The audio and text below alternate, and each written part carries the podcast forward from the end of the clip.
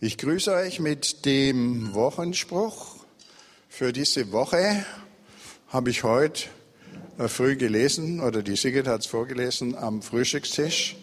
Und da habe ich gemerkt, dass es eine Beziehung zu unserem Predigtthema hat, dienen.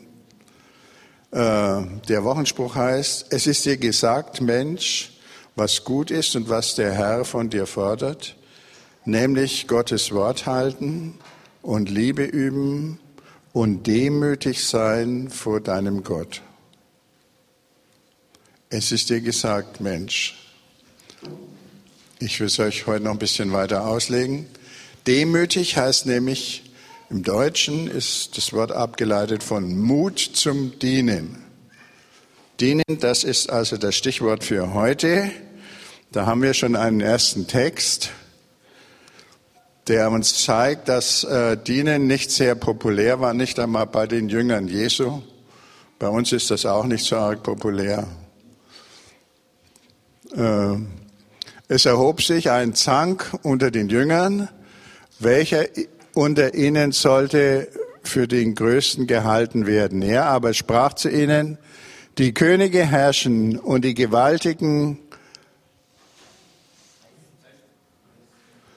heißt man gnädige Herren, ihr aber nicht also, sondern der Größte unter euch soll sein wie der Jüngste, wie der Kleinste und der Vornehmste wie ein Diener. Denn welcher ist größer, der zu Tisch sitzt oder der da dient? Ist nicht also, dass der zu Tisch sitzt? Ich aber bin unter euch wie ein Diener, sagt Jesus. Äh, durch den letzten Vers sind wir schon ganz schön eingeführt.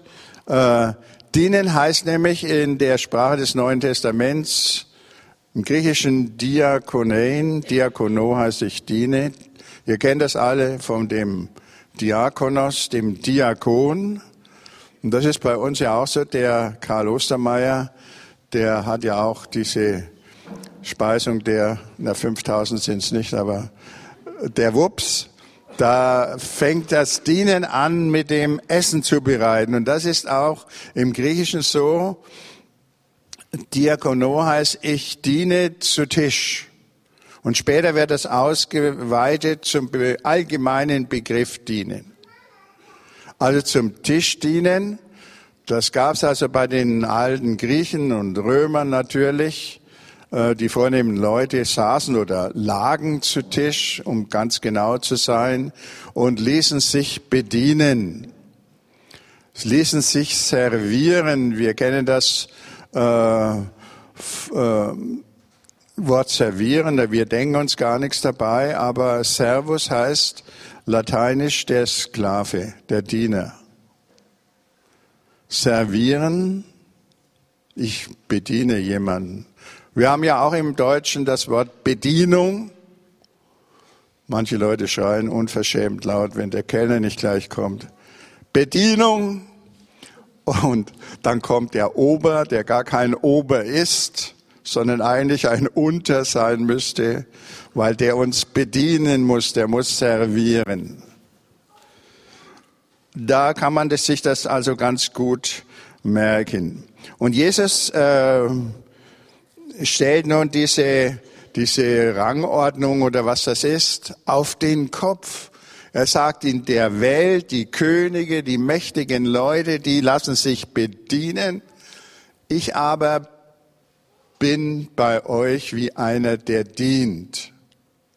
Er, der Messias, der Sohn Gottes, dient.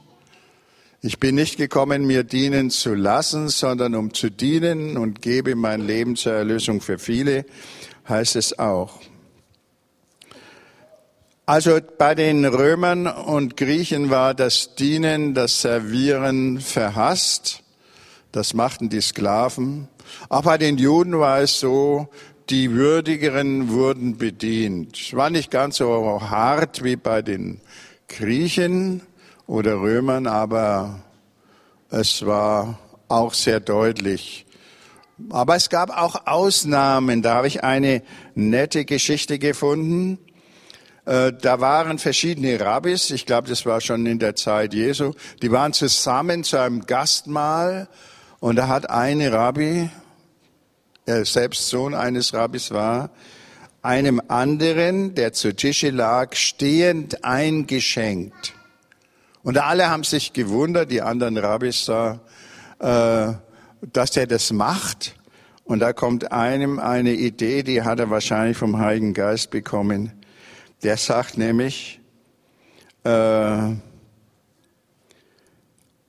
wir finden einen größeren als ihn, der zu Tisch gedient hat, nämlich Abraham. Abraham war größer als er und er hat zu Tisch gedient, wie die drei Gäste da kamen. Ihr kennt die Geschichte. Ähm, und ein dritter Rabbi sagte dazu, Gott deckt den Tisch vor jedermann und da sollte bei uns nicht ein Rabbi stehen und einschenken. Gott dient uns, wenn wir etwas zu essen bekommen. Er schenkt es uns. Und das ist den Rabbis da aufgegangen, wie einer plötzlich aus dem üblichen Ritus da ausgebrochen ist und anderen äh, eingeschenkt hat. Eigentlich hätten das ja die Juden wissen können aus dem Alten Testament. Da steht ja drin, du sollst deinen Nächsten lieben wie dich selbst. Für die Juden war es kein Problem, Gott zu dienen. Das haben sie mit großer Hingabe und Genauigkeit äh, gemacht. Aber dem Nächsten zu dienen, das war schon sehr viel schwieriger. Wir, und das haben sie ist fein säuberlich voneinander getrennt. Am äh, deutlichsten macht es diese Geschichte vom barmherzigen Samariter aus. Da ist ein Priester und ein Levit, ein Tempeldiener unterwegs und sie finden den zusammengeschlagenen äh, Menschen da an der, an der Straße und gehen vorbei. Vielleicht gehen sie zum Tempel hinauf, um ihren Dienst zu machen. Und da darf man natürlich nicht zu spät kommen und wie es dann den anderen Leuten geht, das ist dann nicht so wichtig. Und Jesus weist sie jetzt darauf hin. Der Samariter, der verachtete Samariter, der tut, was Gott will. Er dient dem Verunglückten, indem er ihm verbindet und etwas zu trinken gibt und mit Öl äh, versorgt an seiner Haut und äh, ihn in eine Herberge bringt. Er ist ein richtiger Diener. Und das möchte Gott haben. Das ist das Vorbild für uns. Ja, aber die Juden haben da schon gemerkt, dass da eine große Kritik an dem steckt, was sie so immer gedacht haben und was bei ihnen gängig war und gar nicht aufgefallen ist. Wie ist es bei uns in der christlichen Gesellschaft gewesen? Im Mittelalter zum Beispiel. Man hat die Herrschen, die führenden Schichten, die haben sehr wohl und sehr genau auf ihre Vorteile äh, waren sie aus, dass die gewahrt werden. Nur es gibt nur wenige Beispiele, äh, wo wirklich Leute aus der Führungsschicht gedient haben, den anderen. Zum Beispiel die ungarische Königstochter Elisabeth, die mit dem, äh, mit dem Landgrafen von Hessen verheiratet war die war vom franziskanischen Geist erfüllt und sie ist immer runtergegangen von ihrer Wartburg und hat mit einem Korb voll Brot und Obst und Fleisch oder was, wahrscheinlich was da noch so übrig war von den großen Gelagen, die ihr Schwiegervater da oben abgehalten hat. Äh, und da, ihr kennt vielleicht diese Geschichte Elisabeth und die Rosen. Wer kennt die? Da, gut, ich wollte nur mal testen, ähm, weil äh, heute vieles unbekannt geworden ist, was früher jedes Kind wusste, weil es im Lesebuch stand, äh, in der Grundschule schon. Ja, und die, die, die Schwiegermutter hatte der Elisabeth verboten, darunter zu gehen. Das gehört sich nicht für eine Dame von Stand, darunter zu gehen und äh, den Armen Speisen zu geben. Sie hat ihren Sohn aufgefordert, er, er soll äh, ihr entgegentreten. Dann kam sie mit einem Korb, da war das ein Tuch drüber gebreitet und er fragte sie, ich trat ihr in den Wegen, fragte sie, was hast du da? Sie sagt Rosen. Und dann sagt er, äh, und dann zieht sie das Tuch weg und da waren tatsächlich laute Rosen drin. Das ist natürlich eine Legende, aber Rosen, das ist ja Zeichen der Liebe, das sind Gaben der Liebe. Und er war sehr beschämt, der, ihr Ehemann Ludwig. Äh, und die beiden hatten sich sehr, sehr gern, was selten war unter Adlichen. Äh, die Ehen wurden ja alle vermittelt und da ist das nicht so häufig gewesen. Ja, und die Elisabeth, die hat auch äh, unter ihren Prunkgewändern, die sie manchmal anziehen musste, um an diesen gesellschaftlichen Ereignissen teilnehmen zu können. Sie hat es gar nicht gern gemacht. Unter ihren äh, Prunkgewändern hatte sie eine Franziskanerkutte an, ein ganz einfaches Gewand. Äh, ja, ähm, Vielleicht könnt ihr euch das merken. Äh, es gibt ja auch manche Leute von uns, die haben Führungsaufgaben, wahrscheinlich die meisten, dass wenn sie schon Führung wahrnehmen müssen, unten unter ihrer Führungsrolle so ein Gewand der Demut über ihrem Herzen tragen dass, dass man nicht den Eindruck hat, da, die da oben machen, was sie wollen, sondern dass die, die Leute spüren das. Das ist ja auch ein Problem unserer Gesellschaft jetzt mit Stuttgart 21. Da hatten die Leute das Gefühl, wir werden gar nicht gehört, die machen da, was sie wollen. Und ja,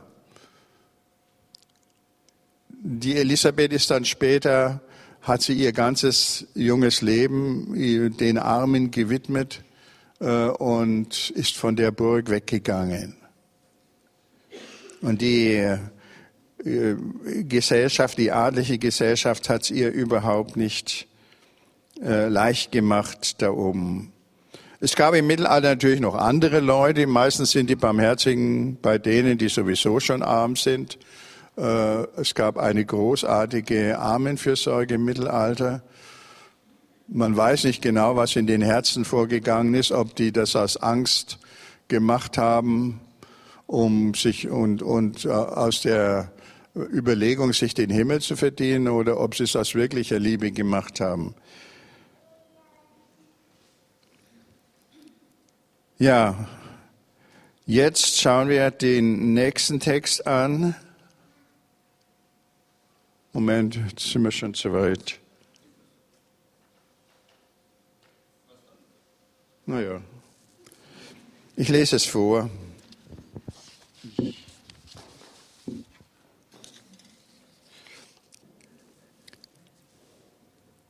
Jesus sagt äh, bei diesem Streit der Jünger, der Jakobus und der Johannes, die kommen da zu ihm und fragen ihn, äh, ob sie zu seiner Rechten und zu seiner Linken sitzen dürfen in seinem Reich, wenn es kommt.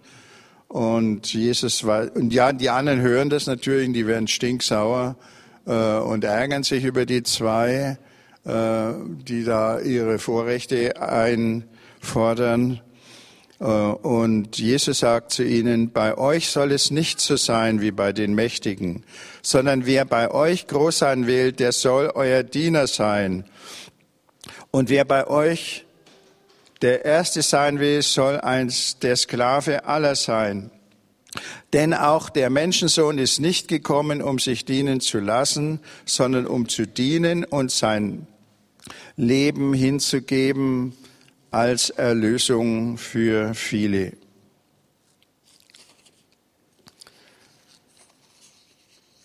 Jesus sieht also sein, sein Leben an als Erlösung für für viele. Das Dienen geht bei ihm so weit, dass er sein eigenes Leben dafür einsetzt und hingibt. Wir sehen also, dass der Begriff dienen hier äh, ganz weit ausgelegt wird. Jesus hat uns das ewige Leben geschafft. Ihm nachzufolgen heißt nun nicht nur dieses Geschenk anzunehmen, sondern auch in seinem Geist, im Heiligen Geist für andere Leben schaffen, so viel wir können. Der natürliche Mensch, der versucht immer, andere zu seinen Dienern zu machen. Jeder versucht irgendwo sein, sich ein, ein Reich aufzubauen, in seiner Familie zum Beispiel oder in seinem Beruf oder sonst irgendwo in einem Verein. Äh, und ähm, da möchte man vorne dran sein. Und das ist nicht äh, das, was Jesus von uns haben will, sondern er sagt, du sollst dienen. Auch wenn du der Erste bist so wie die heilige Elisabeth, äh, sollst du den anderen dienen und nicht äh, Vorteile dir einhandeln durch deine Stellung. Ich erinnere euch auch an das, was am letzten Sonntag gesagt wurde. Ich habe natürlich die Predigt nachgehört, als ich vom Urlaub wieder kam und äh, da wurde äh, ja gesagt, dass Teilen schon auch glücklich macht, dass da Glückshormone ausgeschüttet werden und angefangen von bei der Mutter, die äh, ihr Baby stillt, das äh, äh, ist sehr schön für sie und äh, für die Männer haben es natürlich etwas schwieriger da an dem Punkt. Äh, aber wenn Sie ein, es beginnt ja alle Liebe mit Essen geben, auch bei Liebespaaren, die füttern sich manchmal, wenn sie noch jung sind. Später vielleicht auch nochmal, die teilen dann alles. Äh, ich habe das auch gemerkt. Es ist auch ein schönes Gefühl, wenn man so eine Herde Schafe fressen sieht. Ich weiß nicht oder, oder Kühe auf der Weide. Äh, wenn Löwen allerdings eine Beute zerreißen, ist das nicht so schön. Äh, ich habe mir gedacht, es steht ja in der Bibel, dass die Löwen in der Zeit der Erlösung dann auch Gras fressen. Also jedenfalls ist das ein sehr liebliches Bild, diese äh, Hirtenromantik da. Äh, und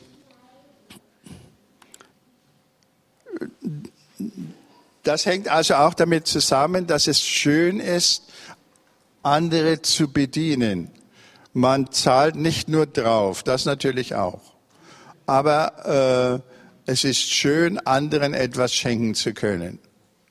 Und beim Dienen geht das also noch immer sehr viel weiter. Jetzt brauchen wir unseren ersten Petrusbrief wieder. Seid gastfrei untereinander ohne Murren. Fängt's an beim Dienen, ne? Gastfrei. Und dienet einander ein jeglicher mit der Gabe, die er empfangen hat, als die guten Haushalte der mancherlei Gnade Gottes. Wenn jemand redet, dann rede er es als Gottes Wort. Wenn jemand ein Amt hat, so tue es er aus dem Vermögen, das Gott da reicht, dass Gott in allen Dingen gepriesen wird durch Jesus Christus. Ja, alle unsere Gaben, die wir haben, kann man diese Lichter da etwas dämpfen? Danke. Äh, alle die Gaben, die wir haben, sind im weiteren Sinn Werkzeuge des Dienens. Nicht nur Essen geben oder Essen vorbereiten. Vielen Dank übrigens an die Leute, die den Kaffee gekocht haben. In dem Zusammenhang, die dienen auch. Das ist ein Beispiel dafür. Auch wenn äh, Leute andere aufbauen durch schöne Musik. Vielen Dank an die Musiker. Oder wir können auch einander dienen durch Worte. Das ist hier gesagt. Die, jeder soll die Gaben einsetzen, die anderen auf, aufzubauen, die er von Gott gegeben hat. Manchmal, äh, wir sagen ja auch, manche Leute hungern nach Anerkennung. Das ist etwas, was in unserem Volk nicht so sehr häufig vorkommt. In anderen Völkern äh, ist die Kultur etwas verschieden. Da wird mehr anerkannt. Die Amerikaner loben einander viel mehr. Äh, ob das immer ehrlich ist, natürlich eine andere Sache. Aber es sollte schon ehrlich sein. Und ihr könnt dem anderen dienen, indem er was Positives über sich sagt. Wir jeder braucht das. Ich glaube nicht, dass irgendjemand da ist, der nicht äh, gerne ein, ein Lob hört. Natürlich keine Lobhudelei, die dann unglaubwürdig ist. Aber wir hungern nach Liebe und Anerkennung und Zuwendung. Die kleinen Kinder zeigen das ganz deutlich. Äh, Manchmal äh, ist es auch, baut es den anderen auf, wenn wir unsere Fehler zugeben. Normalerweise äh, denken die Leute, wenn ich vollkommen bin, sehr geschickt, beredsam oder sonst was, äh, tüchtig, dann äh, verschaffe ich mir Anerkennung. Aber es kann natürlich sein, dass solche Leute die anderen eher demütigen durch ihre Überlegenheit, als dass sie sie aufbauen. Und deswegen ist es gut, äh, wenn man seine Fehler zugibt und sein Versagen, da dient man den anderen auch. Äh, die Zwillinge vom Jockey, die sagen immer zu Sigrid, äh, Oma, spiel mit uns, wir brauchen jemanden, der verliert.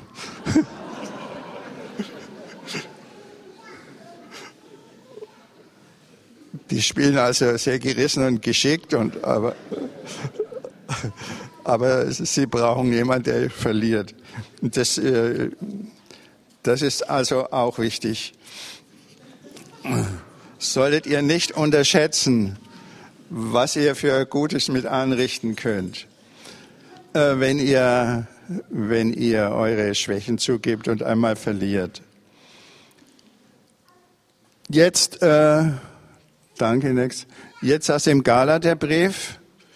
Äh, ich lese jetzt mal die Übersetzung der Einheitsbibel vor. Ihr seid zur Freiheit berufen, Geschwister. Nur nehmt die Freiheit nicht zum Vorwand für das Fleisch, sondern dient einander in Liebe. Die Frage entsteht natürlich, äh, ist, wenn man ein Diener ist oder eine Dienerin, äh, büßt man da nicht Freiheit ein? Ähm, hier beim Apostel Paulus wird es ganz deutlich, äh, der sagt, das ist nicht so der Fall. Äh, du, ver du verlierst deine Freiheit nicht, wenn du den anderen dienst. Diene in Liebe. Am schönsten hat es der Martin Luther in seiner großen Schrift und seiner wichtigen Reformationsschrift von der Freiheit eines Christenmenschen dargestellt. Äh, 1520. Ein, der sagt, hat zwei Sätze, die einander zu widersprechen scheinen. Ein Christenmensch ist ein freier Herr aller Dinge und niemand untertan. Erstens. Zweitens. Ein Christenmensch ist ein dienstbarer Knecht aller Dinge und jedermann untertan. In der Erläuterung dieser seltsam widersprüchlichen Sätze stellt Luther fest, ein Christ freut sich der Vergebung seiner Schuld um Christi willen. Täglich kann er im Gebet freie Verbindung mit Gott haben. Er hat die gewisse Zusage ewiger Gemeinschaft mit diesem treuen Gott. Im Glauben an Jesus Christus also sind wir Christen frei. Aber nur im Glauben. Denn die Ehrfurcht vor Gottes Geboten, die Verantwortung für die Mitmenschen und die übrige Schöpfung, vor allem aber der Dank für das Geschenk der Sündenvergebung, treiben den Christen zu ständiger Dienstbereitschaft. Freilich ist auch ein Höchstmaß von Hilfeleistung und anderen Opfern noch kein Beweis für echte christliche Glaubensfreude. Wenn jemand nur hilft, weil er von Gott einen besonderen Lohn oder von den Mitmenschen Lob erhofft, dann handelt er aus Selbstsucht und nicht aus Liebe zu Gott und dem Nächsten. Umgekehrt kann auch durch Christ, ein durch Christus frei gewordener Mensch gar nicht anders als aus Dank und Freude Gott gehorchen und dem Nächsten dienen. Ein Christenmensch lebt nicht in sich selbst, sondern in Christus und in seinem Nächsten. In Christus durch den Glauben, im Nächsten durch die Liebe. Wir dienen und Liebe ist kein Gegensatz. Ihr kennt ja, wir kennen ja alle dieses Doppelgebot der Liebe. Du sollst Gott lieben, deinen Herrn von ganzem Herzen, von ganzer Seele und mit allen deinen Kräften und deinen Nächsten wie dich selbst. Jesus, äh, die Sätze kommen einzeln im Alten Testament vor, aber Jesus hat sie zusammengebunden und den, den äh, Zuhörern gesagt. Äh, was wir immer gerne machen, ist das Auseinanderreißen. Wir wollen Gott lieben, aber nicht den Nächsten. Aber Gott lässt sich vom Nächsten nicht trennen. Das ist völlig unmöglich. Gott möchte, dass wir unsere Nächsten lieben und ihnen dienen. Insofern gibt es auch ein Doppelgebot des Dienens, wenn man so sagen will. Bei der heiligen Elisabeth, da kann man das also sehen, sie hat Gott sehr geliebt und sie hat ihre Mitmenschen sehr geliebt und hat alle ihre, äh, ihre Vorzüge durch ihren Stand gestrichen. Wenn wir jetzt noch schauen auf das äh, Gleichnis vom Weltgericht, das kennt ihr ja alle. Da heißt also, am Weltgericht versammeln sich die Leute und äh, äh, die einen zur Rechten und die anderen zur Linken. Und der Weltrichter sagt, äh, ihr habt mir gedient, ihr habt mich besucht, ihr habt mich gekleidet und so weiter, zu essen gegeben, zu trinken gegeben. Äh, und da fragen die einen, wann haben wir das getan? Und da sagt der Herr, der König, wahrlich, ich sage euch, was ihr getan habt, einem unter diesen meinen geringsten Brüdern, das habt ihr mir getan. Hier ist also die, diese Verbindung äh, zwischen Gott und dem Nächsten unauflöslich gemacht. Und wir haben damit viele Probleme. Äh, weil die Nächsten eben manchmal nicht so nett sind, wie sie sein sollten. Und da fällt es natürlich sehr viel schwerer. Aber, und das gilt natürlich auch umgekehrt. Äh, der König sagt zu denen, die dann auf der linken Seite zu stehen kommen und verurteilt werden, äh, was ihr nicht getan habt, einem unter diesen geringsten Brüdern, das habt ihr mir auch nicht getan. Da lohnt sich wirklich nachzudenken äh, und die Einseitigkeit, in die wir meistens verfallen, ähm, zu korrigieren.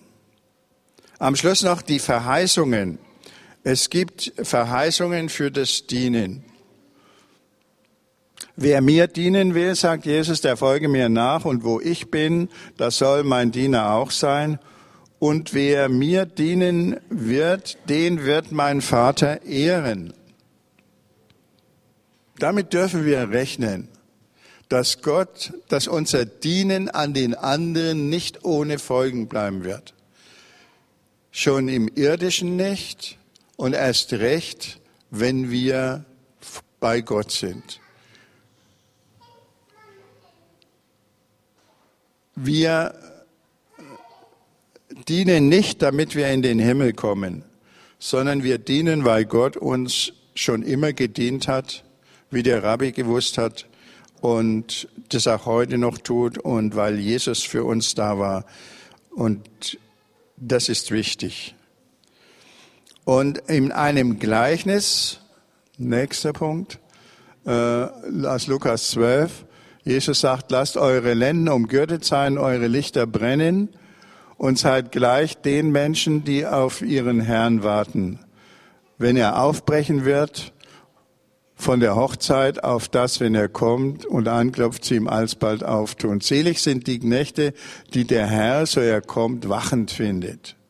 Wahrlich, ich sage euch, er wird sich aufschürzen und wird sie zu Tische setzen, nicht sich, sondern sie, und zu ihnen gehen und ihnen dienen. Jesus wird ihnen dienen, wird uns dienen. Das ist eine ganz tolle Verheißung. Wir schrecken da zurück, aber er hat es gesagt. Ja, so weit geht nicht, geht es nicht. So wie der Petrus bei der Fußwaschung, Herr, nur nicht meine Füße waschen, das gehört sich nicht. Es muss umgekehrt sein. Aber der Herr sagt, äh, das ist nötig, dass ich dir diene.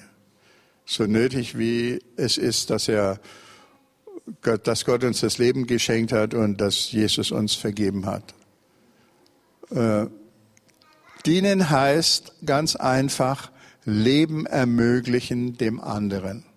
Nicht den anderen zum unserem Sklaven machen, sondern für den anderen Leben ermöglichen. Das fängt beim Essen an und geht immer weiter und geht hin bis zu dem, was Jesus für uns getan hat. Lasst uns also dankbar sein und gleich, zugleich erwartungsvoll und Gott und den Menschen dienen. Weil Abraham gedient hat und weil Gott, der Vater und Herr, uns täglich dient und weil Jesus uns mit seiner Hingabe gedient hat. Erwartungsvoll und wach sollen wir sein, damit Gott durch unseren Dienst in dieser Welt etwas Gutes ausrichten kann und zum Leben helfen kann. Wir hören noch einmal den äh, Wochenspruch. Es ist dir gesagt, Mensch, was gut ist und was der Herr von dir fordert.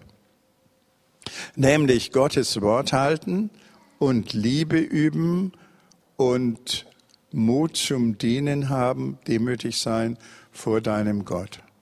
Amen. Herr, wir danken dir, dass du für uns da bist, schon immer da warst, dass du uns gedient hast. Wir danken dir, Jesus Christus, dass du dein Leben für uns gegeben hast und uns erlöst hast. Heiliger Geist, mach uns frei, dass wir dienen können mit Liebe allen Menschen, die es brauchen, die du uns über den Weg schickst. Mach uns frei von aller Selbstsucht und hilf uns, dass wir deine Dienerinnen und Diener sein können, wo immer wir sind und solange wir leben. Amen.